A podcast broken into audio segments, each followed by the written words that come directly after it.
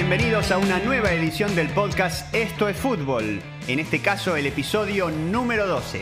Hola Adrián Sosa, ¿cómo estás? ¿Cómo está mi amigo Javier Andrade? Por acá muy bien, contento y con esta energía cambiante, porque si me agarrabas hace dos semanas o tres, era la cosa de que, bueno, ¿cuándo volverán los partidos? Y ahora hubo tantos partidos que estoy mareado. Te juro que me preguntás por los equipos, lo tengo que pensar un poquito, tengo que leer porque estoy mareado. Jugaron en menos de cinco días dos veces. bueno, en realidad, como dijo Chicharito el día eh, viernes en la conferencia de prensa que dio en el, LA Galaxy, esta fue la primera semana en que jugó tres partidos en siete días, como hacía en Europa. Llevaba por lo menos dos años y le preguntaban cómo haces para, para mantenerte, para mantenerte sano, dormir mucho, comer mucho, descansar. Eso era su, su cuota y bueno, le, también. Además, los viajes, porque es lo que mencionamos siempre acá en la liga de la MLS, que un país tan extenso como Estados Unidos no es un dato menor. Claro, claro, cuatro o cinco horas de vuelo, seis horas de vuelo, hay cosas que, son... Pero lo que sucedió con el Galaxy, ya que arranco con esto, es que ha vuelto a ganar. La semana pasada reportamos que había perdido con Seattle, esta vez a domicilio, después de haber perdido eh, en su visita a Seattle, después eh, los recibió aquí en, Los Ángeles y perdieron, y se recuperaron en esta semana con dos triunfos de visitante, vuelven a poner al equipo arriba en la tabla, está abajo de Seattle y abajo de Kansas, pero Kansas tiene dos partidos más que el, que el Galaxy y definitivamente de conseguir los resultados eh, va a pasar y va a quedar muy cerquita de Seattle, con lo cual un super torneo para, para Galaxy y para Chicharito, que es el goleador con, con 10.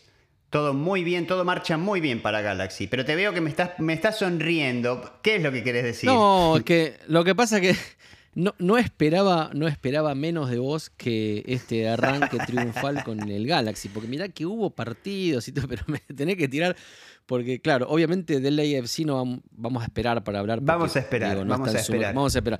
Pero está bien, te la doy igual. Sí, sí. Además, escúchame, fue a la conferencia de prensa vestido con una de las tantas camisetas de entrenamiento que tiene, que tiene Galaxy, y en este caso es una con azul, con una franja amarilla en el centro. O sea, para mí era como estar viendo a mi club. Entonces, ¿qué decirte?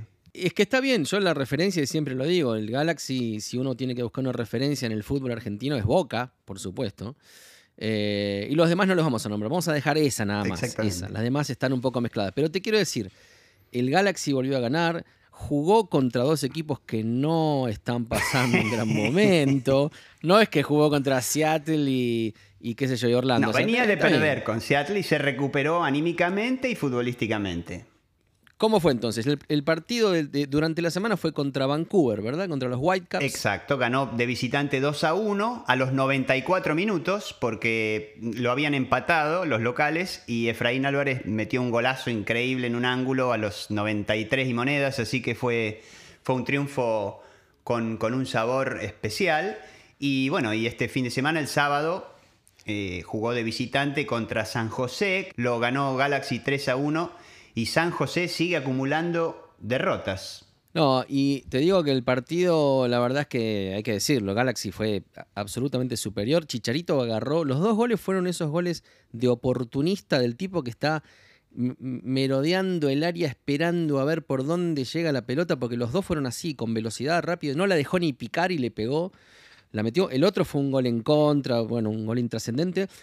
Pero me llamó la atención que está tan mal, pero tan mal San José, inclusive yo lo veo anímicamente mal, porque cuando el jugador Cowell hace el descuento, vos fijate la reacción, ni lo gritan, obviamente, bueno, gritar un, un resultado donde, está bien, pero digo, levantar el bracito, salir corriendo, no sé, la verdad que me llamó la atención verlo eh, la reacción que tuvo. Y pinta lo que es eh, el equipo, ¿no? El momento que está pasando. A pesar que tiene jugadores como Espinosa, que son jugadores creativos, bueno, la verdad no le veo mucho futuro ahí a Almeida, porque ya lo hemos dicho antes, esta no es una liga que los técnicos tengan la presión donde perdés tres partidos y te vas, pero ya se hace un poquito largo. Se está poniendo castaño oscuro, como se dice, ¿no? La verdad es que ya son 11 o 12 partidos. Hay equipos que han jugado 12 partidos eh, y la verdad es que no aparece el San José que se suponía tenía un buen equipo y una, idea de juego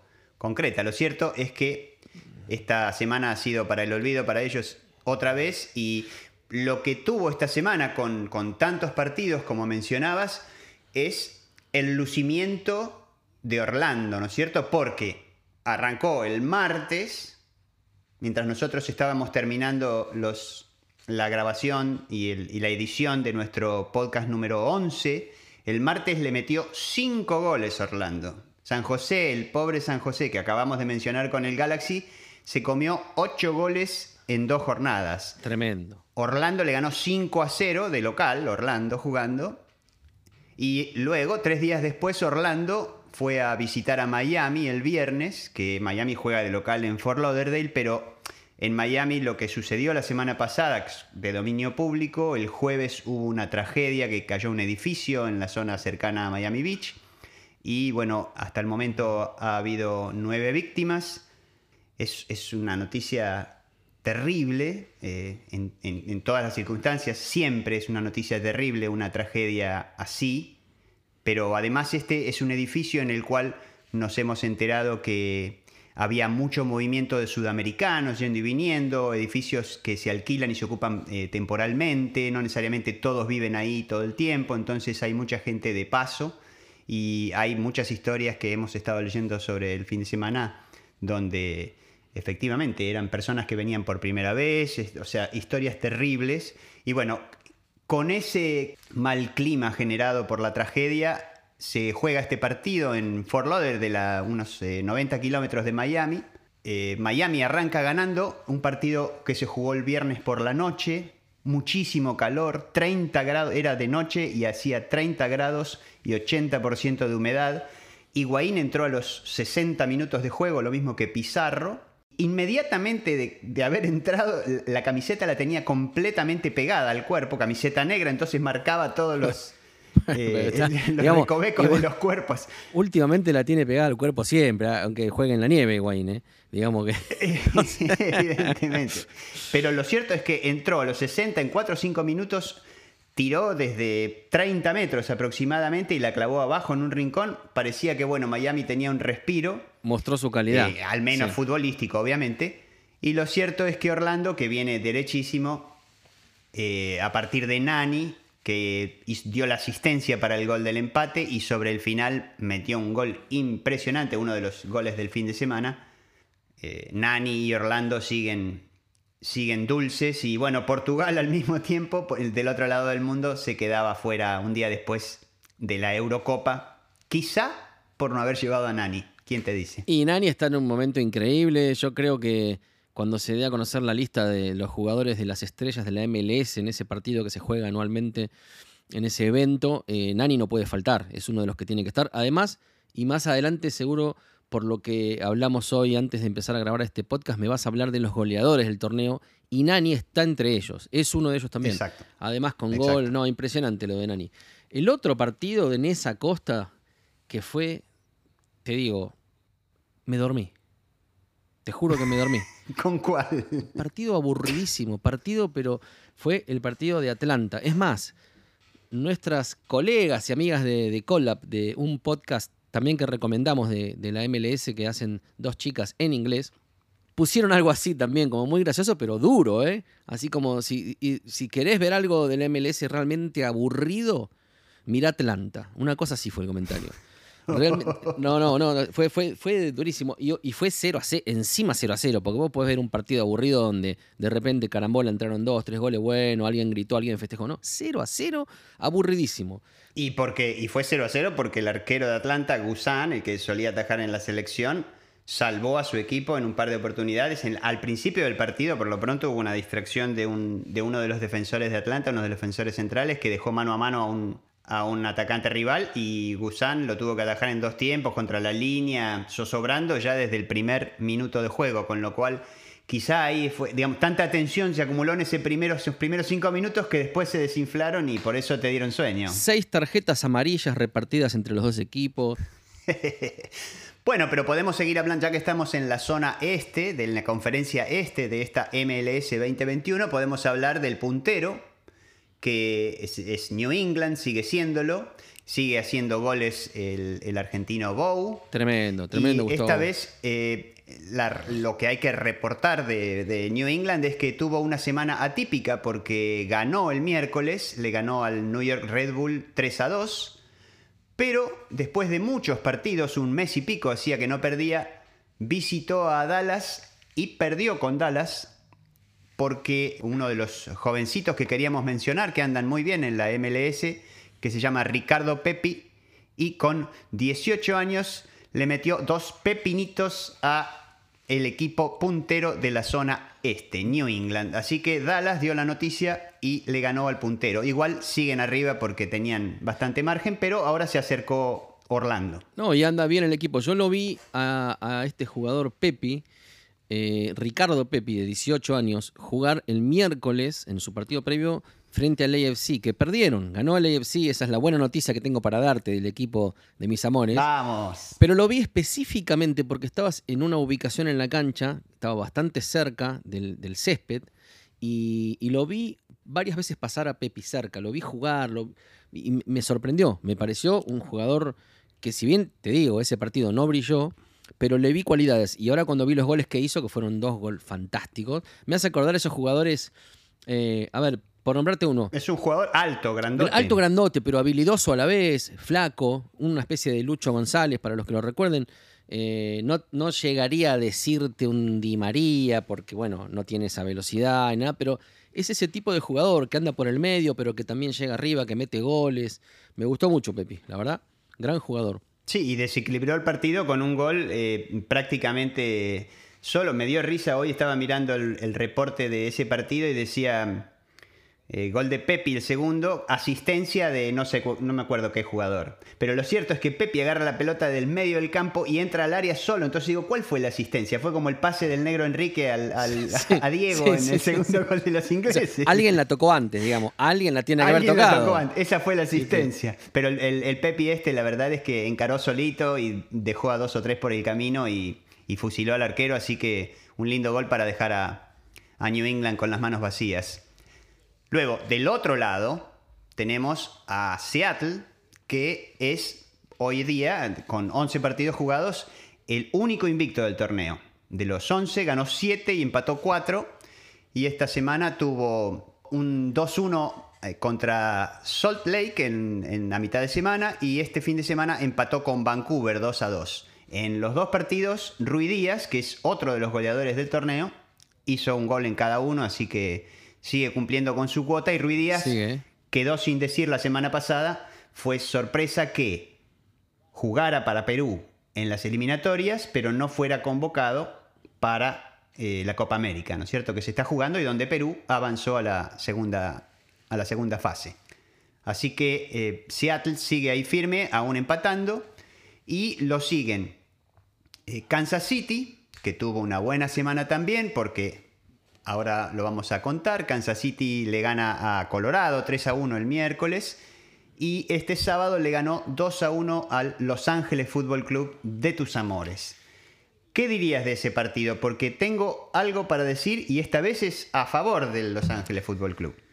No, y la verdad que el sábado eh, lo agarró un equipo que, como venimos diciendo, está armado, un equipo que tiene a Russell, que tiene a Gianluca Bucio, eh, y la verdad es que... Bueno, como Pulido, que apenas tuvo una, una, oportunidad en el primer tiempo. Pulido también. y, eh, Perdón, en el segundo tiempo fue el empate de Pulido. Claro, lo que pasa es que, bueno, a mí lo que no, no yo lo que no termino de entender, pero esto me salgo de, digamos, de la camiseta, ¿no? Lo, viéndolo y viendo el equipo y conociendo el ADN de lo que es el equipo de Los Ángeles y todo salió a jugar con cinco defensores.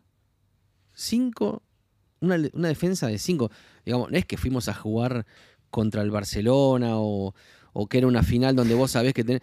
Digo, me pareció desacertado de Bob Bradley, que es un técnico al cual admiro y respeto y del cual viéndolo se aprende mucho, etcétera, pero la verdad me pareció demasiado y lo perjudicó eso, porque en un momento de ese partido sucedió algo que creo que es algo a lo que vos te referías hoy cuando me dijiste que ibas a hablar bien del LAFC, porque yo de la única forma que pienso que vos me hablas bien del equipo es cuando hay algún tipo de injusticia, algo, porque hablar...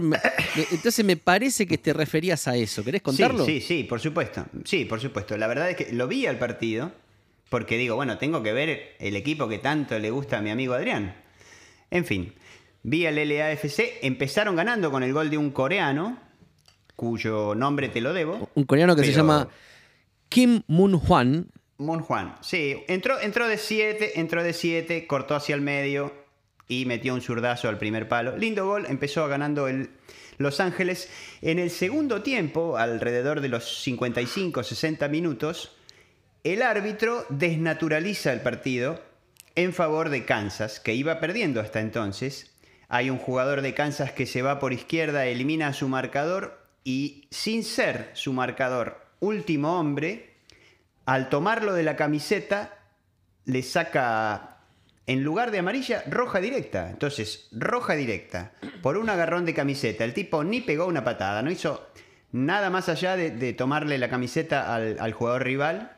Dejó a Los Ángeles con un hombre menos y a partir de ese desbalance empataron el partido con un gol de Pulido, que es otro de los goleadores del torneo, es mexicano, convocado por, por Martino, y luego lo ganan en el final con, con, un gol que es producto pura y exclusivamente no tanto del dominio de Kansas, sino de la, de la diferencia entre, entre un equipo y otro, porque jugar con un hombre menos... Es cierto, Javi, lo que mencionás, y, estoy totalmente de acuerdo, que el partido se desvirtuó.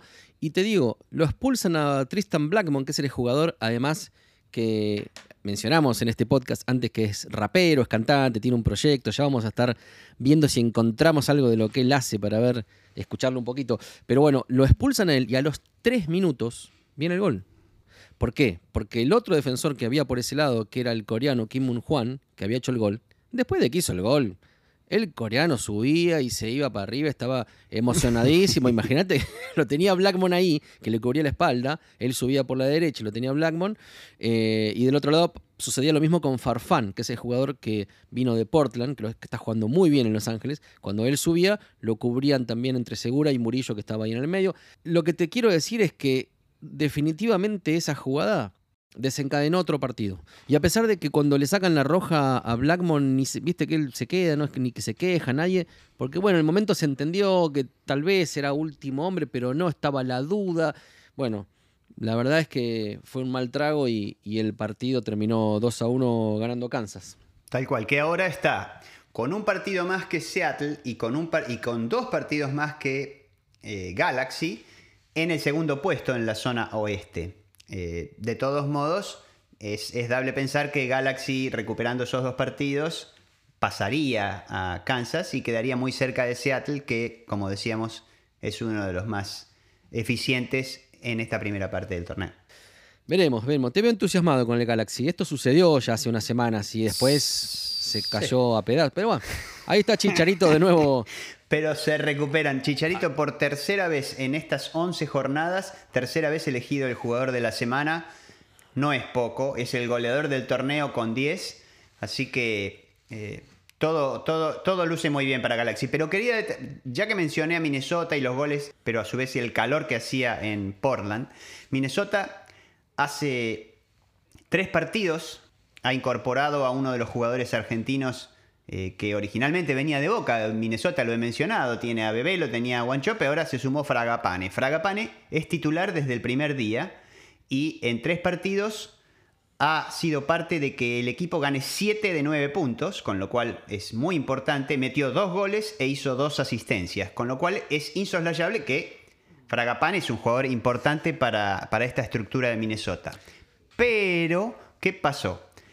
El día sábado, en el cruce con con Portland, aparentemente eh, tuvo un, digamos, un exceso verbal, se diría. los árbitros lo dirían exceso verbal cuando expulsan a alguien. No lo expulsaron.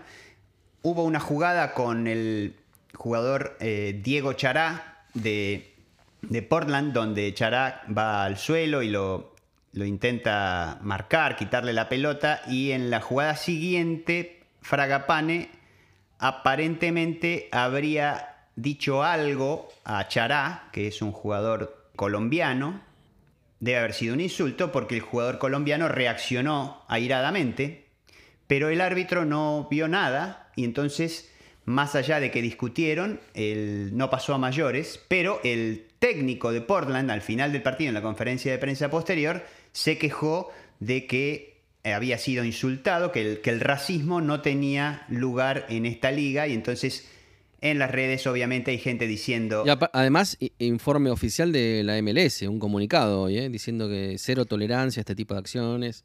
Tendrá que adaptarse a, los códigos y a la manera que se, que se vive en el mundo de hoy, sobre todo en el deporte y en un país como Estados Unidos. Si lees las redes sociales, hay gente diciendo que lo devuelvan, que lo devuelvan. El partido, te digo que eh, fue un partido raro porque al minuto al, casi a los dos minutos vino el gol del francés Adrien Hunout, el único gol del partido.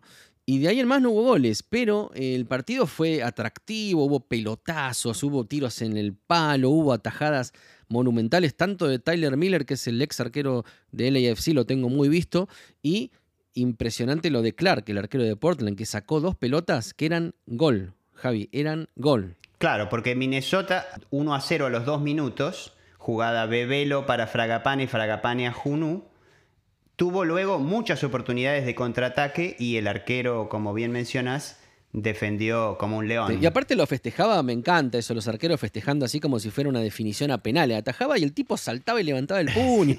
Pero es una cosa increíble. Bueno, en algunos casos no era para menos porque tapaba jugadas que eran claras situaciones de gol. Pero bueno, algo que también está sucediendo en estos, en estos días, desde la semana pasada, es el debut de un documental muy, muy, muy esperado en, aquí en Estados Unidos, que debutó en HBO Max, y es el documental LFG.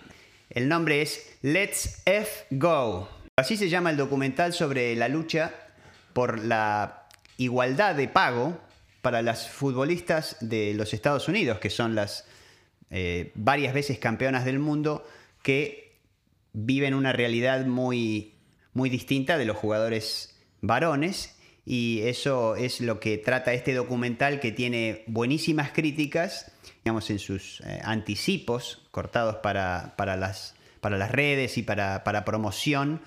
De por sí ya muestran a algunas de las jugadoras diciendo la realidad. Y la realidad, por ejemplo, de una jugadora es que el, la niñera de sus hijos le salía más caro que lo que ella cobraba.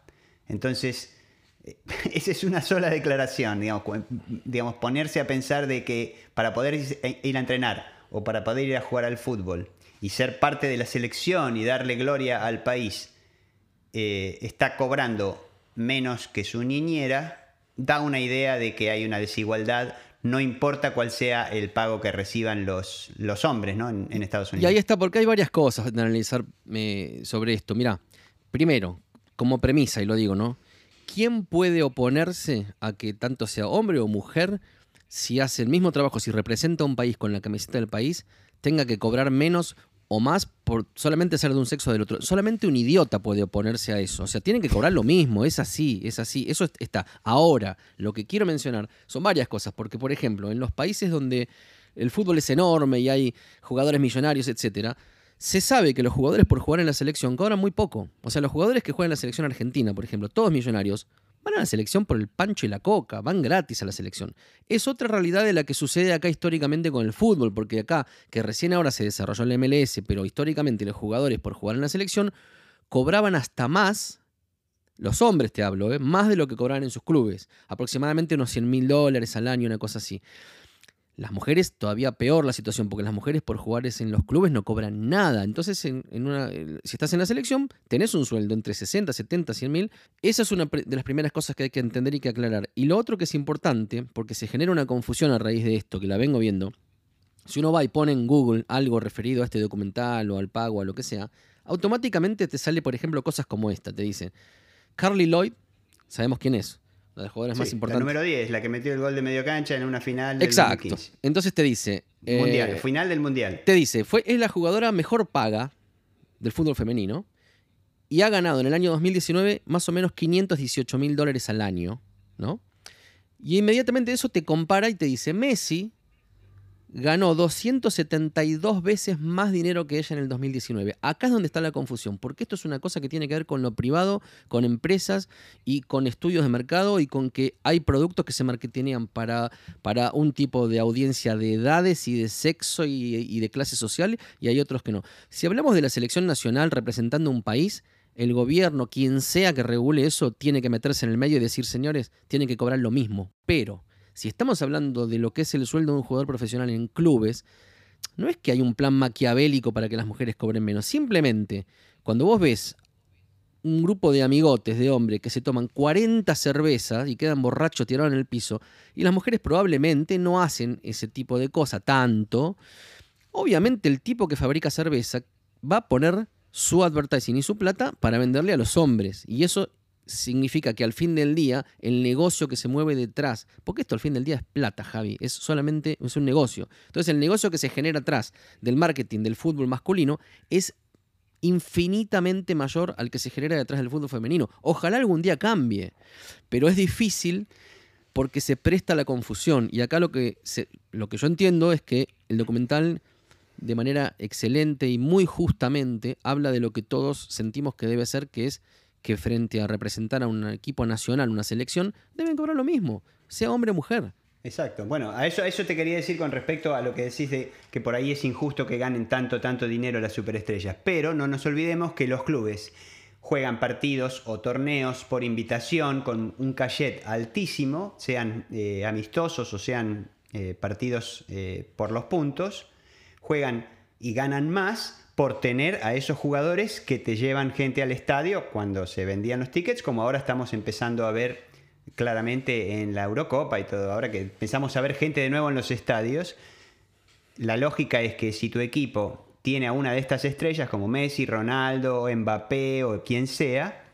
ese equipo va a cobrar más por su actuación, como, como Maradona cuando era jugador cobraba más, en fin. Eh, el equipo cobraba más, la selección cobraba más, los compañeros querían tener a Maradona como compañero porque eso hacía que cobraran más dinero cada uno de ellos por esos, por esos partidos. Con lo cual es, es un sistema que está empezando a, a mostrar señales de cambio. Veremos si las mujeres y la lucha de, las, de las chicas de la selección de Estados Unidos, en, digamos, vocalizadas muchas de esas consignas por, por Megan Rapinoe, la la capitana, digamos, la jugadora eh, emblema de esta selección, eh, llegan a buen puerto. Entiendo que con tanta presión social, eh, al menos aquí debería darse un cambio. No sé si eso significará un cambio en los salarios de las mujeres jugadoras de fútbol en todo el mundo, pero bueno, por algún lado debe comenzar, ¿no es cierto?